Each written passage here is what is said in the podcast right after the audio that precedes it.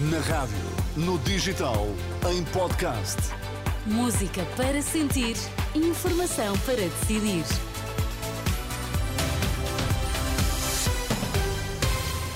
Notícias às duas com José Pedro Frazão para já os destaques desta edição. Boa tarde, Zé. Boa tarde. Nesta edição, o que dizem os partidos em campanha eleitoral neste sábado, ainda é muito à volta da presença de antigos líderes do PSD na campanha eleitoral.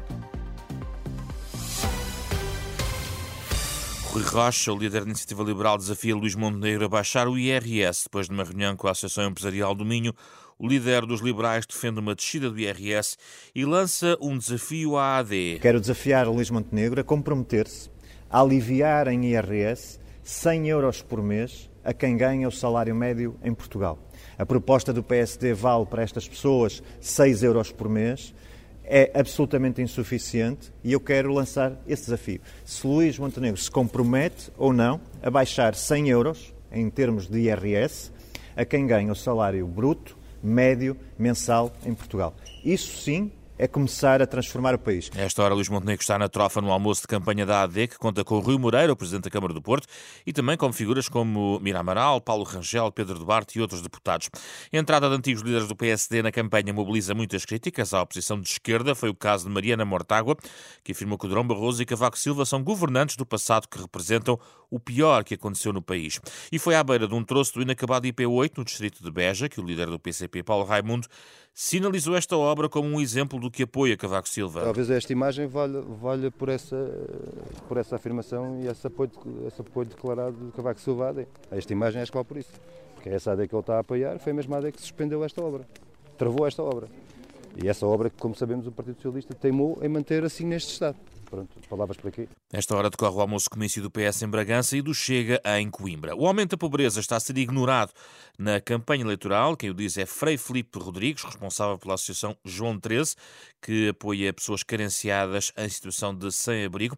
Diz que os cristãos não podem deixar de estar atentos a estes problemas, os que são políticos e que se candidatam, e os eleitores que devem votar esclarecidos e em consciência. Tem que ser mesmo em consciência. Eu acho... Mas a que critérios e valores é que um cristão não pode aliar-se na hora de votar? Um, um, católico a sério, um cristão a sério, eu acho que para já é o bem comum. O que é que é bom para todos. Depois a promoção da dignidade humana. Quanto à questão dos pobres, eu já há muito tempo defendo o Ministério dos Pobres, para ver se acabamos mesmo com a pobreza, ou a nível municipal ou a nível eh, nacional. Dá pena que nós, com um índice de pobreza tão grande, nas campanhas eleitorais não se fala dos pobres. Criarmos um Portugal em que todos caibam e que todos tenham o mínimo de dignidade. Eu não posso dormir tranquilo quando sei que no meu bairro, na minha rua, meu, à porta do meu prédio, alguém está a dormir, a dormir à, à, chuva e ao, e ao, vento. Frei Filipe Rodrigues, entrevistado por Ângela Roque para ler também em rr.pt. Foram desconvocadas as greves da Infraestruturas de Portugal.